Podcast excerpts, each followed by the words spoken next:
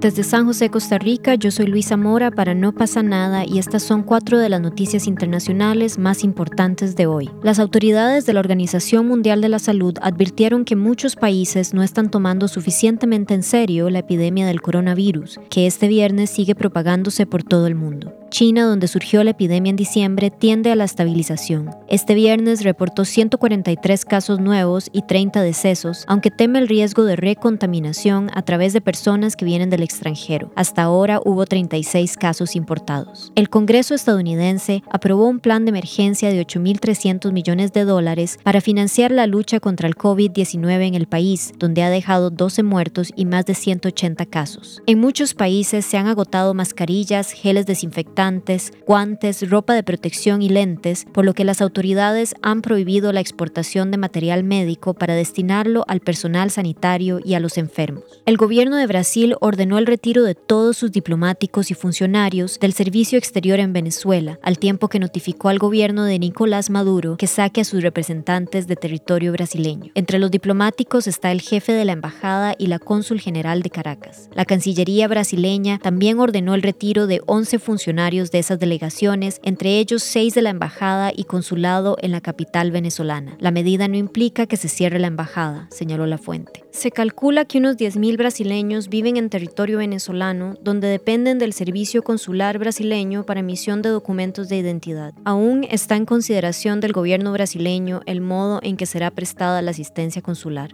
El anuncio de este jueves está en la antesala del viaje que el presidente Bolsonaro realizará a partir del sábado a las ciudades estadounidenses de Miami y Dallas, donde prevé buscar inversiones para Brasil. El mandatario brasileño, que se reconoce como admirador de su homólogo estadounidense Donald Trump, reconoció a Guaidó como presidente de Venezuela a inicios del 2019. Desde entonces, el gobierno de Bolsonaro ha apoyado la salida del poder de Maduro y una transición bajo el liderazgo de Guaidó. La provincia siria de Idlib amaneció en relativa calma, gracias a una tregua que entró en vigor a medianoche y parecía ser respetada el viernes, según el Observatorio Sirio de Derechos Humanos, cuyo director destacó la ausencia total de aviones de guerra rusos en el espacio aéreo de Idlib, una bendición para la población civil que paga un duro tributo con esos bombardeos. Este acuerdo debería poner fin a semanas de intensos combates con más de 500 civiles muertos y un millón de desplazados en torno a Idlib, el último bastión rebelde y yihadista en el noreste de Siria, donde Turquía interviene contra las fuerzas del gobierno de Bashar al-Assad, apoyadas a su vez por Rusia. Como telón de fondo, emerge además otra crisis migratoria en Europa tras la decisión de Turquía, que acoge a casi 4 millones de refugiados y migrantes, de dejar pasar a miles de ellos hacia la frontera con Grecia, país miembro de la Unión Europea. Para el jefe de la diplomacia de la Unión Europea, Joseph Borrell, este acuerdo es una buena noticia. Al menos es una muestra de buena voluntad. Veamos ahora cómo funciona, dijo el viernes en una reunión de cancilleres europeos en Zagreb. La cantautora méxico-estadounidense Julieta Venegas se inspiró en las multitudinarias marchas de los colectivos feministas en México que han tomado las calles para exigir un cese a la violencia de género y a los feminicidios para escribir su nueva canción Mujeres. Venegas estrenó el tema la noche del jueves durante la ceremonia de los Spotify Awards en Ciudad México, en un emotivo acto feminista en la que la acompañaron la mexicana Tessa La y las argentinas Daniela Spala y Sol Pereira, entre otras colegas. La cantante votó por el izquierdista Andrés Manuel López Obrador las tres ocasiones en las que contendió por la presidencia de México, pero como muchas mexicanas, la aparente indolencia del mandatario ante el incremento de la violencia de género ha despertado su indignación. Desde Argentina, la artista se sumará al histórico Paro Nacional de Mujeres convocado para el próximo 9 de marzo, que busca denunciar la escalada de violencia de género que conmociona a México.